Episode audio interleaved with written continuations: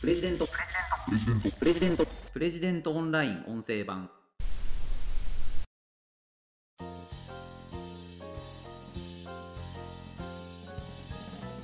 郵便局の局長さんどういう仕事か皆さんご存知でしょうか？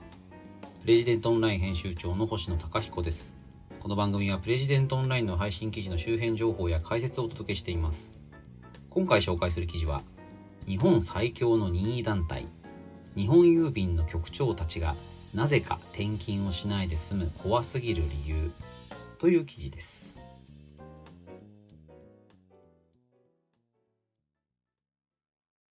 えー、こちらの記事はですねあの朝日新聞の藤田智也記者にご寄稿いただいている記事になります。あの藤田さんは朝日新聞でもあのずっと続けてですねこの日本郵便日本郵政の課題について続けて報じられていますしあの公文社から書籍も出されていますね。あのいろいろなメディアで日本郵便のことについて書かれている、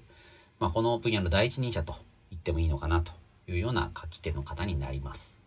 この藤田さんのご寄稿なんですけれども、まあ、タイトルですね。なぜか転勤をしないで済む。ねあのー、不思議だと思いませんか？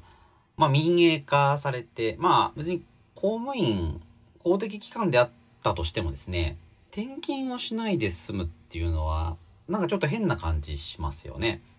あの、今まあいろいろな、まあ、組織とか会社で、まあエリア限定職とかですね、もしくはあのテレワークで転勤をしないで済むなんていうことは言われてますけれども、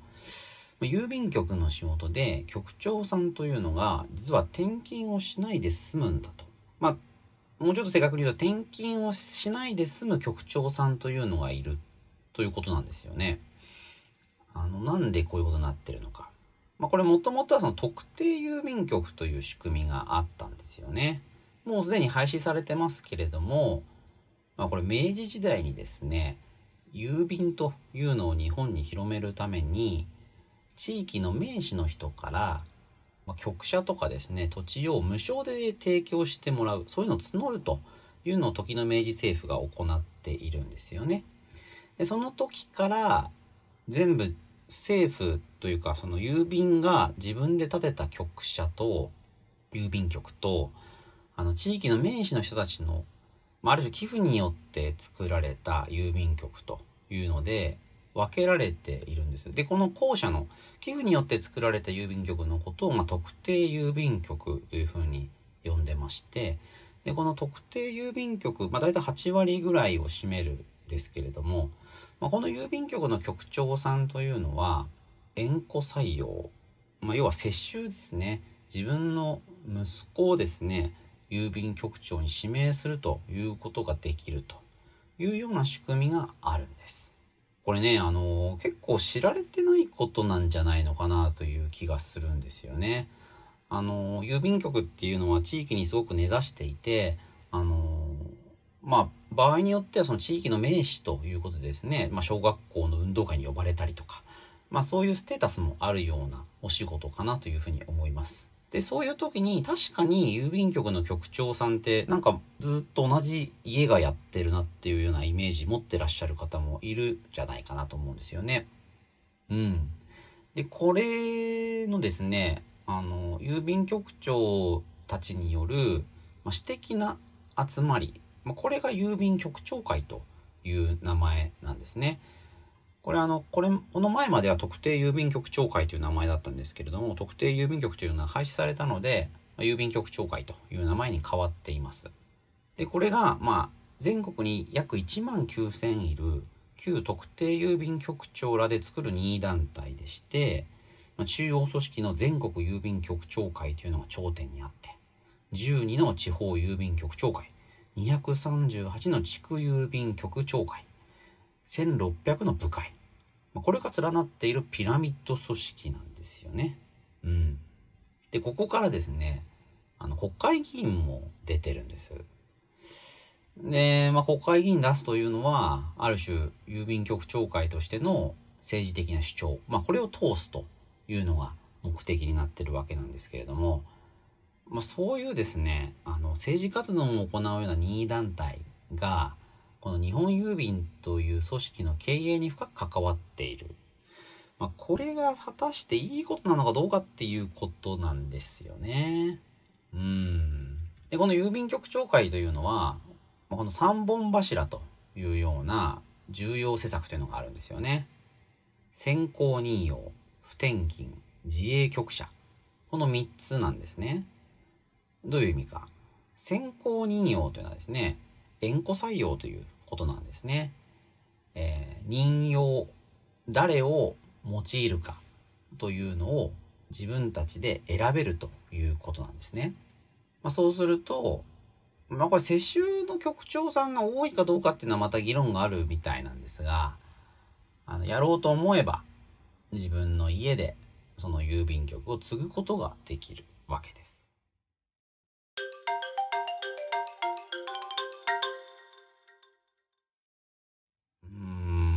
ね、郵便局を継ぐことができる。自分の会社であればね、そういうこともあるのかなと思うんですけども、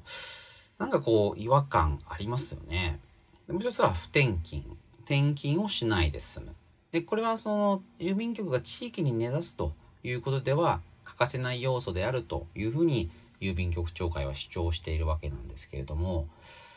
まあこれ、世襲で転勤しないで済むってなると、まあいよいよもってその家がその自分、まあ、自分の郵便局っていうかですね、非常にプライベートな感じしてきますよね。で、おまけにもう一つ、自営局舎。これがですね、郵便局に、郵便局っていうか日本郵便に、その局長の家が局舎を貸してるっていうケースが結構あるんですね。これ自営局舎っていうふうに言うんですけども、だから自分たちで建てた郵便局を日本郵便が借りてる、賃料を払ってるっていうことになるんです。で、これ場合によっては局長を退任してからもずっとこうお金がですね、賃料が支払われてるというようなケースもあって、まあ、まさにこう家業として郵便という仕事をやってるというのがかなり明確ですよね。で、あのー、まあ、これあの、すごく高額というわけでもないらしく、まあ、郵便局によってはですね、経営自体が結構厳しいような局もあるそうで、あのー、まあ、これが一重に悪いことだって切り捨ててしまうのもあまりに単純なんですけども、結局、この3本柱、先行任用、不転勤、自営局者、これを続けていくことで、この腐敗というのが進んでるんじゃないかというのが藤田記者の仮説なんですよね。実際問題ですね。いろんな犯罪や不祥事というのがこの数年も続発しているんです。で不祥事が起きること自体はそこまであの、まあ、仕方がない、まあ、これだけ大きな規模ですからね。何かが起きてしまうというのは仕方がないのかなと思うんですね。でただ問題はコンプライアンス部門がこの問題をもみ消してるっていうことなんですよね。通報が内部から通報があった時にこんな通報がありましたよというふうにあの局長の方に連絡が来るとそういう仕組みになっちゃってるんですね。社内でその問題を、まあ、もみ消せる体制になっていると。うん、通報者が絶対に伝えないでと念押しした、まあ、当時の日本郵便の専務にまで通報者の情報を明かしていたっていうことがあるんですね。うんだかなり、こ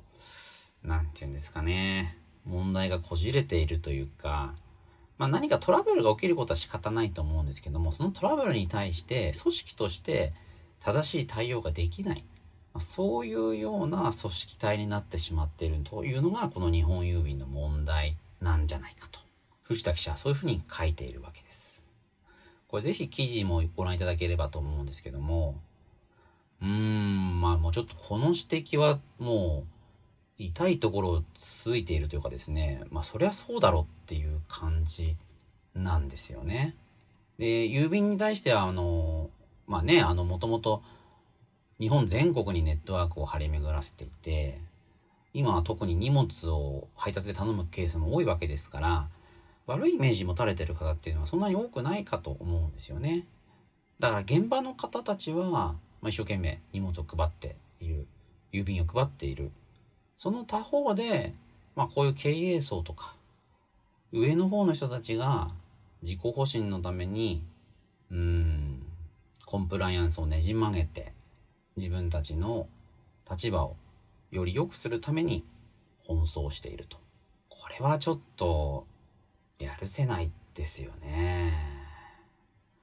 これから日本郵便で働こうという人もこれでは出てこなくなっちゃうんじゃないかなというふうに思います。これ、まあ、増田秀也さんが今経営者としてこの問題に、まあ、取り組んでおられてですね、まあ、藤田さんはこの増田改革もっと進めるべしというふうに書かれているというふうに読めます。他方、郵便局長会としてはですね、これについていかがなものかというような動きもあるようなんですよね。どちらが正しいのか。これまあ簡単には割り切れないですけれども、まあこの縁故採用が認められている転勤をしないで済む自営局者。この3つを3本柱として主張する。こういう組織というのはなかなか難しいんじゃないかなというふうに思いますね。これがより多くの人の支持を得られるかどうか。うん。まあちょっとどうなのかなというふうに思います。ぜひ記事をご覧いただければと思います。